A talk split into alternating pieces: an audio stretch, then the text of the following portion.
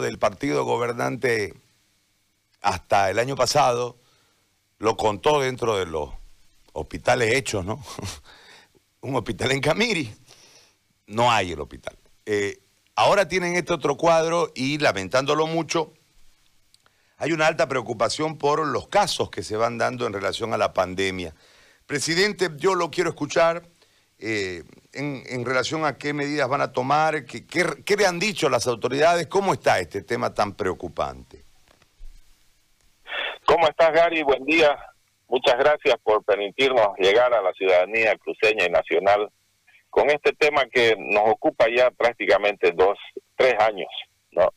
El 2017 se firmó un, un contrato en el que nos tenían que construir el hospital que ansiamos y lastimosamente, eh, sin más explicaciones, se rescindió ese contrato y hoy no tenemos hospital prácticamente eh, a inicio de 2019 dicen estamos accediendo a un crédito con el BID y el BID va a construir con estándares internacionales este hospital. Y nosotros muy contentos porque dijimos a tener un hospital que construía el MAS, mejor uno que construya el BID con estándares internacionales. Entonces de esa forma nos, nos auto nos autoconsolamos, digamos, con eh, una idea de este tipo. En junio del año pasado ya sale la primera convocatoria, ¿no? Eh, una no objeción del BID a la licitación. Entonces empieza la carrera y, y prácticamente se suspende desde septiembre la apertura de sobres con enmienda tras enmienda porque la gente que quería postular, las empresas hacían y se les respondía y esas enmiendas se iban haciendo a tal punto que llega octubre, la revolución ciudadana y eh, esto se para hasta diciembre. Diciembre del año pasado este, inicia nuevamente la carrera, ponen fecha para apertura 26 de febrero. Nosotros muy contentos, 26 de febrero tendremos ya este, una, una empresa que construya nuestro hospital. Pero sale la enmienda número 12, ya hasta habían 12 enmiendas a la contratación de o a la, convocatoria, en todo caso, en la licitación, donde dice que eh, por las consultas nuevamente que hacen los proponentes, este, lo suspenden hasta el 16 de marzo. Ustedes saben que el inicio de la pandemia fue el 12 de marzo y por ende esta situación se aplaza nuevamente y se aplaza al 26 de junio. 26 de junio nosotros muy caldeados, ¿no? porque ya teníamos rumores de que otra vez iba a suspender, eh, se suspende nuevamente la enmienda número 13 que dice lo suspendemos hasta el 31 de julio y el 30 de junio tenemos una reunión con el ministro o el viceministro de Autonomía y el director de la ICEN a través de una conexión virtual y ahí nos dan explicaciones, nos dicen, saben, por el tema de la pandemia, la ley dice que tenemos que tener las propuestas en físico, tienen que llegar a, la ISEM en físico y por todas las restricciones, cierre de fronteras y demás, las empresas que son internacionales en su mayoría no han podido hacer llegar. Bueno, entonces vamos al 31 de julio, sí, pero tomemos las previsiones, este, director de la ISEM. Eh, veamos de que si no hay apertura del 31, entonces pues hagamos una invitación directa, no es permitido con crédito. Bueno, entonces veamos de que este eh, eh, por lo menos puedan enviar digital, o sea, hay que tener una salvedad, pero no podemos pasar del 31.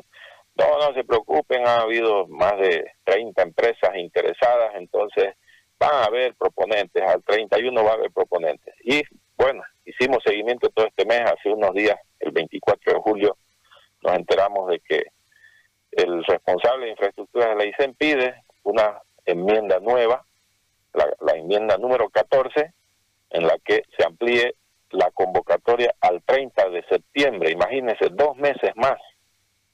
Y para nosotros esto ya es realmente insostenible. O sea, más allá de que sea un gobierno transitorio, más allá de que tengamos este, esta pandemia en, en, en curso, más allá de todas las cosas, no es posible que un proceso burocrático no pueda concretarse con el simple pretexto de que no han podido mandar en físico. Se tienen que habilitar pues los mecanismos, Gary.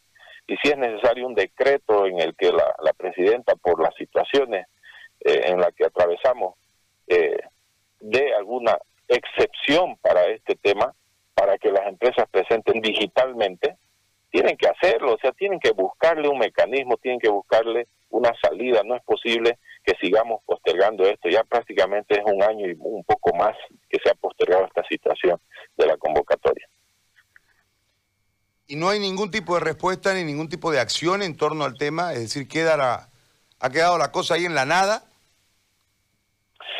Bien, ahorita con la enmienda 14 ellos han, han suspendido el 30 de septiembre. Nosotros hemos sacado ayer un manifiesto ¿no? Un manifiesto cívico poblacional en el que le decimos que no estamos de acuerdo, repudiamos la actitud negligente, inoperante, una actitud que, que es indolente inclusive porque no saben no, o no conocen tal vez la, la historia de lo que nosotros hemos tenido que pelear tantos años por este hospital y que hasta el momento por un tema burocrático no lo no le dan curso. Entonces, eh, se ha dicho en este manifiesto que le damos 15 días para ver eh, los mecanismos que ellos eh, pero que se soslaye todo tipo de, obstáculos, ¿no? Para que exista la apertura o, o, para que exista definido el procedimiento de que presenten su, sus propuestas a las empresas interesadas en forma digital. Eh, nosotros somos respetuosos de la salud, de la vida, de hecho. O sea que estamos entre la espada y la pared cuando nos ponen en esta situación y nos y nos eh, hacen pensar de qué forma vamos a presionar porque nuestra presión antes era bloquearles la carretera eh, hacer eh, este, manifestaciones y demás y hoy eso no solamente porque lo prohíban las normas y somos respetuosos de las normas sino por la responsabilidad con la misma gente que no podemos exponerlos a contagiarse por aglomeraciones por por situaciones en las que puedan estar en contacto con otras personas que puedan estar contagiadas, asintomáticas y demás. Entonces, estamos viendo los mecanismos. Hoy eh, los residentes camireños en Santa Cruz están organizados a la cabeza de la señora Nancy Pérez. Ellos están haciendo una manifestación en la plaza. Eh, se están turnando los, los, residentes camireños ahí para mostrar el manifiesto cívico profesional, para mostrar también eh, su descontento, ¿no? Y hacer una especie de vigilia permanente al 31, aunque el 31 ya sabemos, de julio ya sabemos que no se van a abrir estos sobres, ¿no? No va a haber la tal apertura. Ellos escudan lo siguiente, Gary. Si declaramos o si se procede a abrir eh, las propuestas y no hay ni una propuesta, se declara desierta la, la, la convocatoria y eso implicaría volver a foja cero e implicaría entre cuatro a seis meses de eh, un nuevo proceso. Entonces, hemos visto por eso conveniente ampliarlo en dos meses más, pero la verdad es que para nosotros desde el mes de febrero se va ampliando esta situación y, es más, desde el año pasado, pero eh, no estamos de acuerdo que una situación tan salvable como enviar documentos, propuestas eh, en físico o digital sea un óbice para que no tengamos ya definido quién va a construir el hospital. Y no solo de Camiri, de otras cuatro poblaciones más en, Bolivia. Muy bien. Presidente, yo le agradezco por este contacto y por la información. Ha sido muy amable. Le agradezco mucho por el espacio. Espero siempre contar con el mismo para hacer conocer a Bolivia nuestra problemática.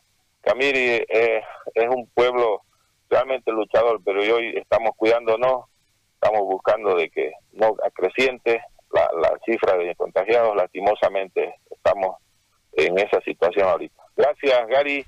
Un saludo fraterno a todos los camireños en Santa Cruz y el país. Muy amable. Don Carlos Lazarte, presidente del Comité Cívico de Camiri. A ver, volvemos a la estrategia porque es necesario